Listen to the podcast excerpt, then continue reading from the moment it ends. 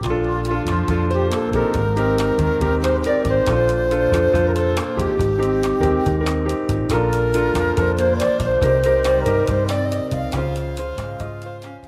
want to discuss with the owner？、对，你要跟主人讲什么？对，然后他就下面就有一些描述，比如说你要建议主人就要改变你的喂食习惯啊，然后可能要多增加水的供应量啊，多增加一些那种就是 shelter 啊，就是遮阳的地方什么之类的，类似像这样的东西。嗯哼哼，他就是比较会比较生活化啦，他不是说会很制式化，就是问你说哦病，呃你的疾病你的诊断是什么？不会，嗯，对，他他可能就是问 问你的都是这样，对对，因为我记得那时候真的在写在考试的时候，就真的是硬背，就是感觉其实就有点一个萝卜嗯一个坑，就是。对对对就不太需要。思那他考，就是看谁背的比较厉害而已。对，对台湾的国考是这样，但是他美美国这边国考是他会需要你去理解，然嗯。后他不需要你硬背的东西。可是有时候你就是觉得四个答案看起来都可以，你知道吗？对，这只能硬选，而且他们这边没有所谓的考古，你找不到考古题，哦哦，然后考完之后他也不会公布答案，所以你不知道你到底做的对还是不对。哦，就跟你有没有过这样子。对他，他有没有过？他只是给你一个相对的分数，然后呢，你的结果就是你有 pass 或者是你 fail，然后他的相对分数，他也直接跟你说，OK，你在这族群里面，你就是相对你是几分这样子。嗯嗯嗯，对对对，你是几分这样子。对他不会跟你说哦，你带实际上你得了几分，所以你根本也不知道他的那些答案到底是怎么样，而且他怎么去加减、加加整，就是有没有加权啊什么之类，你都不知道。对，但的确好像这样说，考过的就就可以当集战力耶。理论上是啊，他们他们其实训，因为我有一个那个，呃，有认识一个台湾来的医生，他现在在那个 Ohio 做 intern，然后呢，他就说他们那个学校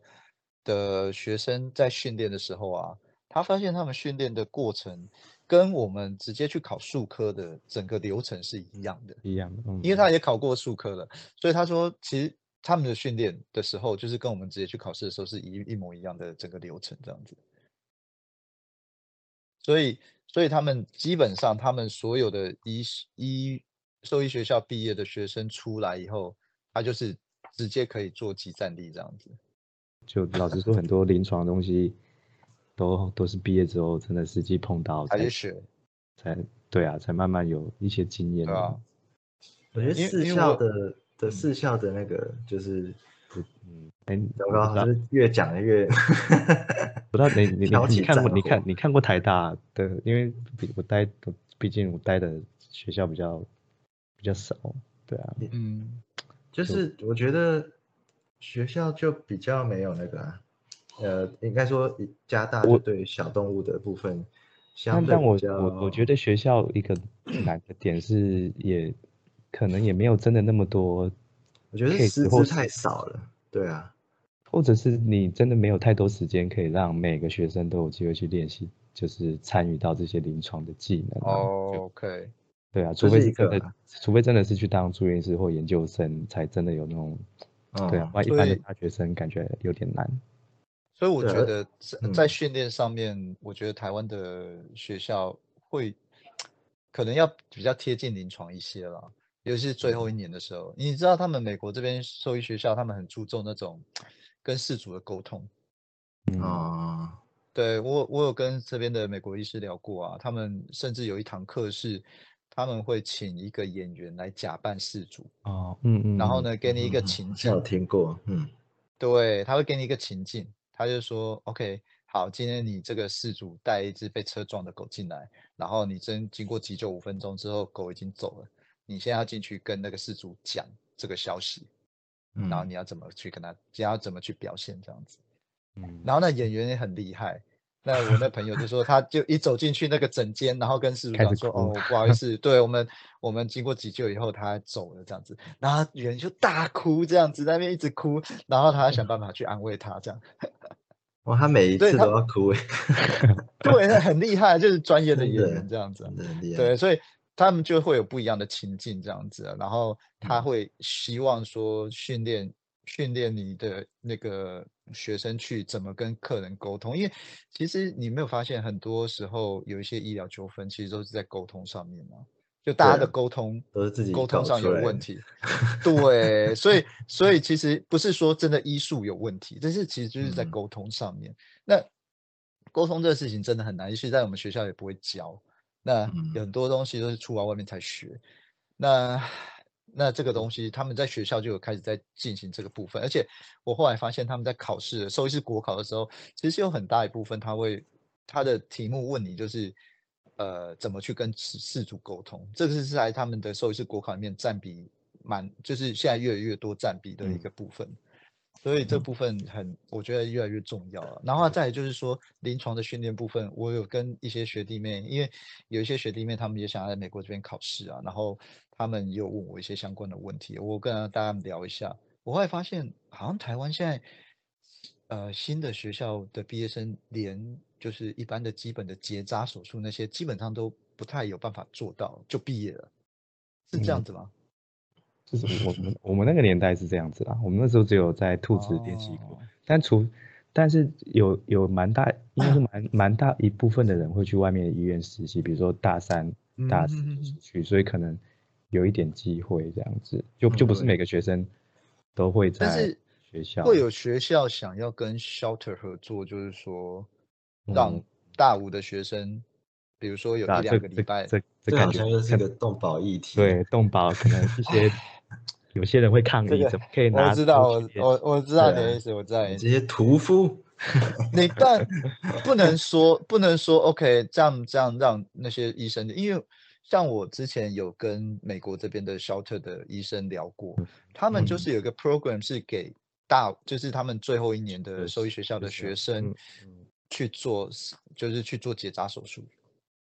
好像以前是这样子，可是后来就是有被被一些抗议的声音，因为因为我觉得只要牵扯到我大概有看到超麻烦，我有看到 相大概相关的一些资讯这样子啊，对啊，然后就变成大家能够实习的程度就变超有限，哎，我知道，因为就像之前。我们中心大学的那个解剖的事件也是啊，哦，就跟我听说，就是就是对，然后就那个事件，那事件之后，他们有一段时间有一些学生，有一些学弟妹，他们根本就没有办法真的用狗去做解剖这样，嗯嗯嗯，对啊，所以这个是很麻烦的事情啊，所以，唉，就那个界限其实很难，感觉民情还是有点不一样啦，就可能对，对。所以为什么为什么就是很多要来考数科的学生，因为他们数科最后一关就是考手术结扎手术母狗结扎，然后他们就是一直很担心这个部分。我想我会说，其实台湾有一个很好的环境可以训练，其实台湾的训练其实没有比美国这边的兽医学校差了，真的老实讲，因为我在美国这边也看过一些兽医师真的真的不行，那他们的。呃，在我们在台湾的训练那些，其实我觉得台湾的兽医师、兽医学校毕业出来以后，要来考美国的术科，只要加强某一些部分以后，其实应该都可以考过。生活化的的用语吗？对，生活化的用语这一个部分啊，就是英文能力当然要到一定的程度啊。然后在术科的部分，我觉得他们不会比这边的一些像南美洲来的医生啊，或者是印度的医生来的差，真的。嗯嗯嗯。对啊，因为我们在台，我我觉得台湾的主要就是可能要有一个比较更好的一个训练的一个类似像 program 这样子。嗯，感觉应该新的 新的那个就是呃，应该说以前我们学校大部分都是主专攻在比较偏经济动物，然后小动物的师资可能就一个人，然后就郑老师他一个人就要去 cover。所有的事情，你这样一讲，嗯，有其他的老师会，主要啦，主要小动物，对啊，郑老师跟郑老师主要就是好像其他好像就比较是经济动物的吧，还有教外科，对，因为啊，早期对对对，还有对，但但就就还是很少。你看，跟中信跟台大比起来，就台湾学，嗯嗯，我觉得学校之间还是有点资源上的落差啦，但很像特性嗯特性的差异嘛，是吗？嗯，哦，也是啦，嗯对，嗯，因为早早期我那时候主要是是猪病跟牛病为主啊，就是嗯大动物经济动物为主。可是啊我觉得现在好像越来越，就是在小动物的部分有越来越好的状况。对啊，就近期的那个师资，其实感觉有时候对，有越来越好。更多这样子。对啊，所以我曾我之前两三年前，我那时候刚考过数科的时候，我有回去台湾跟一些就是学校聊过嘛，然后其实嗯我有，对我有，我觉得台湾是一个很好去训练医生出来，就是美国这边考执照的一个环境。然后我有大概跟那时候中心的那个系主任，那是谁？陈鹏文老师，有嗯。大概跟他讲过。那当然，因为学校本来业务就很多，所以他们就说他们目前不考虑做这一块的部分。因为我觉得说，你可以把一些比如说大五的学生，他们如果真的有兴趣想要考美国这边兽医师执照，把他们集合起来，然后呢，就像我说的，他们术科只考试有一个手册，你就是嗯。帮他们训练这个手册上要的一些 skill、一些嗯技能，他们嗯来考的时候就基本上要考过，其实不是一个很难的事情。但但那边说就是还就是没有这方面，除非是比如说学长开班授课，不然好像学校老师应该也没有什么经验，比如说考就是去考美国执照。对我我那时候是也想说，如果他们真的有需要，我可以回去就是跟他们讲说大概要看什么东西这样子啊。嗯，嗯然后整个训练的话，其实他们还是应该在学校，因为学校的资源比较多啦。那当然，就像你说，有时候会被抗议什么之类的，这个哎，这个就就是等于说是类似像行政上的一些问题，这个就很比较难，比较无解。对啊，那但另外像刚刚提到像结扎这个这个好了，因为因为一般很少，老实说很少主人会会特地带到教学医院，就只是做结扎这件事情。对，所以就变成说，教学医院是不是要去跟就是 shelter 去跟那个就是呃收容所去谈说，我们什么时候来帮？我记得好像现在有一些类似像 TNR 的一些活动对，但是他们会去下乡结扎之类的。但 T N R 就不太就，虽然说都是老师的学的的，就学校老师去，但实际上他对，毕竟有点还是一个比较私人的，但是哎呀，就是嗯合作的感觉。嗯嗯，嗯哼对啊，所以所以就变成说有兴趣的人可能可以用自己的时间去参加那个。哦 OK OK 那就不会是硬性规定的，看等一下又被告之类的。对，所以哎，这个部分我觉得，我觉得这个东西就是，呃，个人要做很难呐、那是除非是学校出来跟跟那些就是收容所去谈，要怎么样去帮他们做接单，因为因为一定会有一些呃收容所他需要做一些去结扎手术啊，那嗯你你要说让让兽医师让那些学生去做练习，他们本来就是在学习过程。那你只要他们美国这边是比较开放的态度，是只要嗯他们的老师或对嗯，或者是有有一个兽医师可以 supervise，基本嗯上 under 在学校底下，他们是可以去做这些事情的。嗯要不然你没有没有你没有去做这些实习，为什么实习或许那么重要？因为有些东西术科的部分你不去动手做，你光是用讲的，嗯，什么都不会啊。对啊，所以哎，所以这部分我觉得就是可能学校，我们台湾的四个学校要慢慢去整合了。现在不是还有多一家？我记得好像现在亚有一个学学士后。哦，对对，我觉得慢慢去整合，因为我觉得真的台湾训练出来的兽医师在术科上面没有差美国这边的兽医师很多，嗯。真心觉得。对啊，但但因为我我就拿我自己的经的例子，就是就是我就是比如说上针抽血一些这种嗯比较基本临床技能，其实在大学基本上不太有机会碰到，就是反而是到、到嗯去当研究生去跟老师的诊就才才比较上手这样子，所以我觉得目前台湾比较有机会的，大概可能就真的是走住院医师或研究，就是研究生的的的对。这个系统啊。那、另外一个就是嗯哼哼你说跟跟外面的，我我觉得可能反而是私人的，也许比较容易配，因为就我的理解，就嗯。是通常台湾的公家单位就是怕麻烦，所以他宁愿就是把这个工作发包出去给专门的。对，而且公家单位说真的，他们人手真的也不够，对啊，他们要做的事情太多了，对啊，对啊，而且主要是有一些有一些事情，如果让实习生来做，然后就们就可能会有些抗议的，对啊，就就这这个真的超麻烦的。是没 错，是没错，这个就比较麻烦一些。嗯可是这东西你你不让那些学生去做这些实习的话，他们出来在外面再重新训练，我觉得就是耗费一个成本在那里。对，这样其实对，其实不管对兽医师或者是对事主，其实都没有嗯比较好啊。对说真的，的确老实说是因为真的因为即便说你你没有在学生时代先先讲讲练习好了，那等于是你变相出去职业的时候才在练。对，对对对这，终究是要遇到一样这段一样的意思啊 同一个，人呢，对啊。小白一直都会是小白，对 对，不过他们这边的兽医师毕业，他们也是只会做基本的一些结扎手术啦。你说像像你说做什么胸腔手术啊，做 GDV 啊，做肠吻合那些，他们也是之后才自己再慢慢练习起来的。我也有看过，就是医有的医生他只做结扎手术，他他其他都不做、啊，肠道异物什么他都不做，也有。美国这边很多是这样子的。嗯，但因为就有分分开的蛮清楚，所以可能对他们可能就是 OK，好，我不我不做这个，然后我把它转去别的医院会做这个这样子。做诊断就好了。对对对对，就诊断，然后转去别的医院。像我嗯我那时候去这个新的急诊医院应征的时候，我一去的时候，他们就问我就问我几个问题。第一个，你会做什么手术？然后呢，你会不会放胸管？你会不会做 GDV？你会不会做肠道异物跟膀胱结石？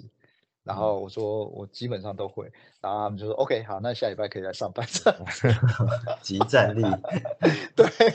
因为他们要的就是我我不需要再训练你啊，嗯，而且他急诊来，你就是因为你做 relief 嘛，所以你来他就是顶多训练你怎么用他们的作业系，就是病历系统啊，就这样。嗯，跟东西然后你的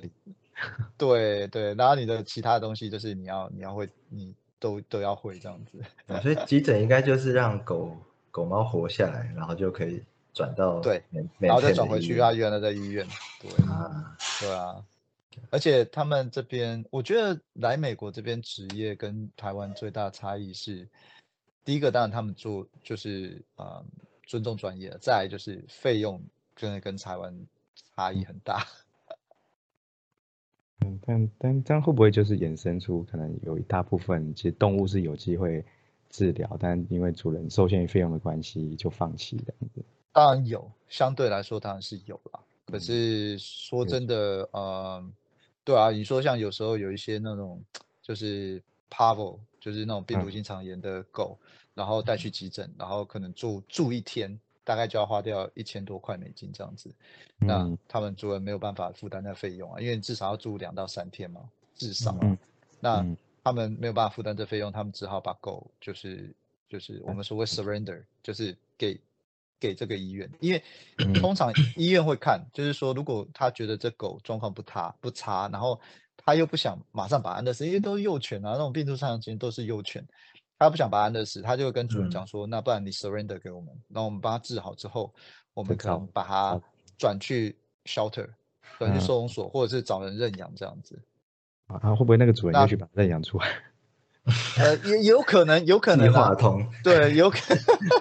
或者是他可以直接把它 surrender 给给 shelter，给嗯那个收容所这样子。那收容所他们会想办法帮他做治疗，然后治疗 OK，因为他们会有一个就是呃一定的预算可以去做治疗啦。那如果治疗几天真的治不好，那他们可能就安乐死。那如果这治好了，他们就会拿出来给人家认养这样子。嗯嗯嗯嗯，对，所以当然像你讲的，就是说因为费用很高，所以有一些主人就是可能没有嗯办法治疗，就就就就就其实其实偶尔会碰到这种状况，就会觉得有点心就是有点惋惜啊，就就可能这个病并不是那么的难治，但就是费用的关系。对对。当然有时候我们也会跟主人讲说，OK 好，你既然你要安乐死他，好吧，那我觉得他状况不是太糟，那我们就是你签一个安乐死的，呃，不是签，就是说你把它 surrender，嗯对，嗯放弃放弃给医院，你把它嗯就是把狗转给医院这样子，嗯然后呢，你付个安乐死的费用，哦那我们帮你做治钱疗。啊啊啊，对啊就是他他还万一真的不行，就还是会走这个这个安乐。对，那那呃，如果说治疗好了，那也许你就是付这个安乐死的费用，我们把狗还你啊。那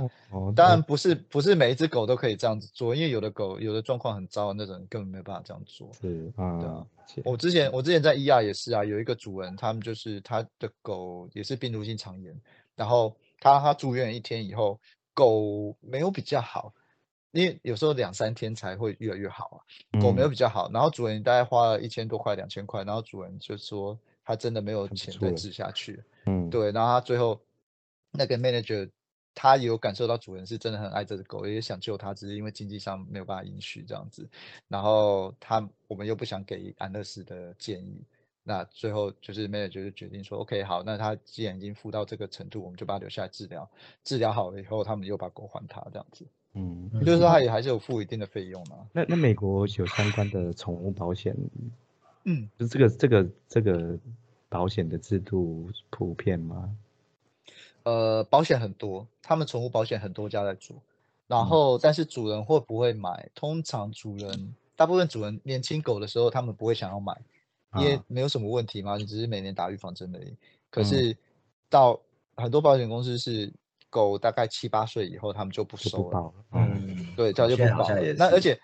对，而且七八岁以后，它会有很多那种 pre-existing，就是本来就存在的问题，所以那些他们也不 cover。所以嗯最好最好是我通常都是跟主人建议，如果他真的有想要买保险的话，我会建议就是从小狗的时候开始买，就比如说三四个月那时候就买了，因为你有之后有问题的时候，你就可以真的用到这保险，因为有的保险公司它是所有的，不管你做什么，他帮你 cover 百分之九十啊。但是你嗯要有一定的自付额啦，比如说两百块的自付额这样子，那两百块以上，他帮你 cover 百分之九十。然后如果说他以后年纪大有慢性病，比如说心脏病，所有的药钱他都帮你 cover 百分之九十，哦，哦那听起来还蛮蛮划算还不算。错。但是你每个月可能要缴个一两百块美金啊，就等于说你在台块湾对在台湾缴健保费一样，嗯，类似的状况。对，但但但哇，这个真但但如果真的有的话，然后我我觉得如果说在在经济许可范围内，我是觉得蛮划算的啊，因为毕竟这个动物就是住一次院那个花费，老实说，在台湾有些时候我真的觉得也是蛮惊人的，对啊，你说台湾相对的费用比较低，已经但是便宜，但累积下来对。对啊，我们像我们有一个客人，他，嗯，他的狗有我们那个叫什么？insurance O 嘛，它就是胰脏，它有一个那个胰岛素的一个肿，就是分泌胰岛素的一个内分泌的肿瘤，然嗯。后它就突然低血糖嘛，那他有他有买保险，然后我们后来把他转去专科医院看，然后专科医院他们就是用那个超音波去把那个肿瘤拿掉，啊、不嗯。是超音波啦，他们就是反正做手术把肿瘤拿。掉。呃，没有，他们也是开腹这样子。哦，真的对，哦，那我就转去那个 Alex 他们以前在的那个医院。啊啊，啊，对，对啊，他那那他们就是动手术把它拿掉，他花了快一万，就是 total 的账单是一万块美金。哇塞，然后呢，因为他有保险，所以他大概只付了十分之一，就是他们帮他 cover 百分之九十啊，哦，所以他只付了十分之一，大概一千块美金这样子。啊那如果他没有那个，如果他没有这个保险的话，基本上我觉得他们可能也不会真的去动这手术。